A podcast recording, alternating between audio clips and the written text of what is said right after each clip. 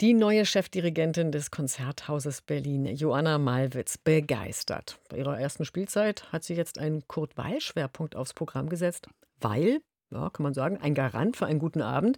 Im Konzerthaus war aber außerdem auch noch die Sängerin Katharine Merling dabei, auch sie begeistert, ja. Also eine sichere Sache gestern Abend im Konzerthaus. Und ob das so war, das weiß unser Musikredakteur Andreas Göbel. Er war dabei. Guten Morgen, Andreas. Guten Morgen. Hauptwerk des Abends waren ja die sieben Todsünden von Kurt Weil. Worum geht es denn? Was ist das für ein Stück? Ne, das hat Kurt Weil Anfang der 30er Jahre komponiert. Das ist eine beißende Kapitalismuskritik. Also zwei Schwestern in den USA, die ziehen aus, um Geld für ein Häuschen zusammenzubekommen. Und sie müssen erleben, wie sie für ein bisschen Wohlstand ihre Werte und ihre Moral opfern müssen. Ein Erfolg war das damals nicht. Vielleicht zu verklausuliert, so ein bisschen ja, von hinten durch die Brust ins Auge. Damals kein Erfolg, aber vielleicht jetzt? Tja, also diese Umsetzung orientiert sich ziemlich am Original. Äh, die Figur der Anna wird ja geradezu schizophren aufgespalten. Anna 1, die Sängerin, Anna 2, die Tänzerin. Und das ist hier richtig inszeniert. Vor der Bühne gibt es noch zwei Podien, wo dann links und rechts die doppelte Anna ausgestellt ist.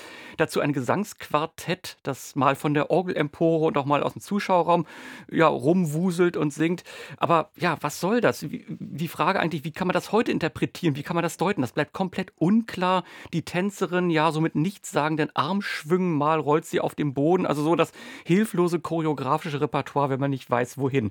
Und die Frage, die man tatsächlich stellen könnte, wie äußert sich heute Doppelmoral? Wo bleiben heute unsere Werte auf der Strecke? Die wird nicht mal im Ansatz gestellt. Also du hörst dich schon auf jeden Fall nicht so wahnsinnig begeistert an, aber jetzt kommt ja noch Katharine Merling ins Spiel, gefeierte Musicaldarstellerin und Sängerin.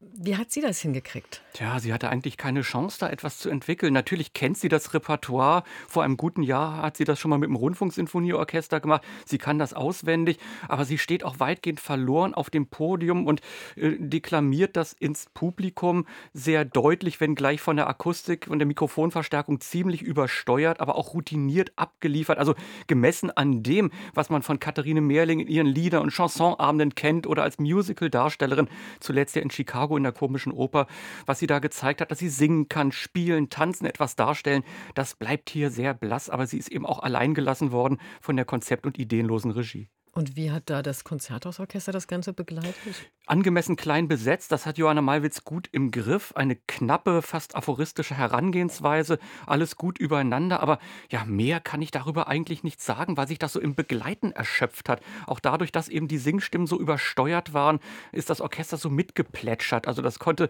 an der in jeder Hinsicht misslungenen Aufführung auch nichts mehr ändern.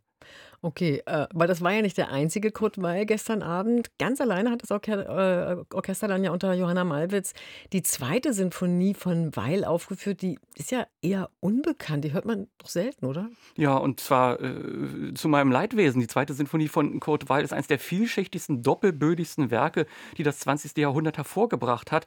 Kurt Weil hat das weitgehend schon in seiner ersten Immigrationsstation in Frankreich geschrieben, 1933, 34, als eben Weil schon vor dem NS-Regime äh, fliehen musste.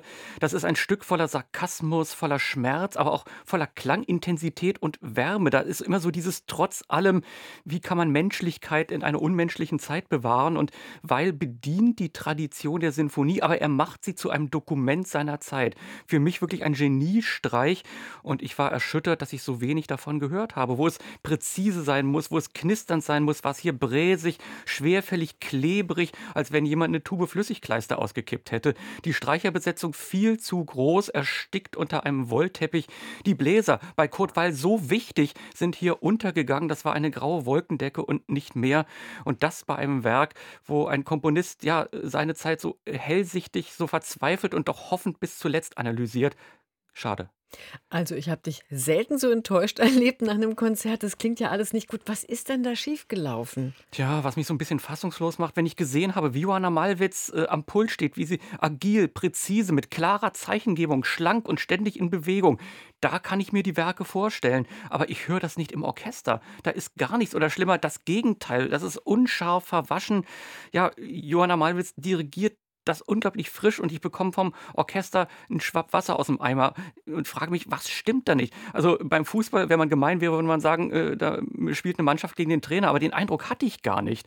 Äh, das Orchester scheint schon das, was Joanna Malwitz möchte, umsetzen zu wollen, aber die scheinen mir noch überfordert zu sein. Also da äh, hat Johanna Malwitz auf jeden Fall noch eine Menge Arbeit vor sich, äh, dieses Orchester wieder äh, fit zu bekommen. Da beneide ich sie wirklich nicht drum. Also für mich war es ein ernüchternder Abend.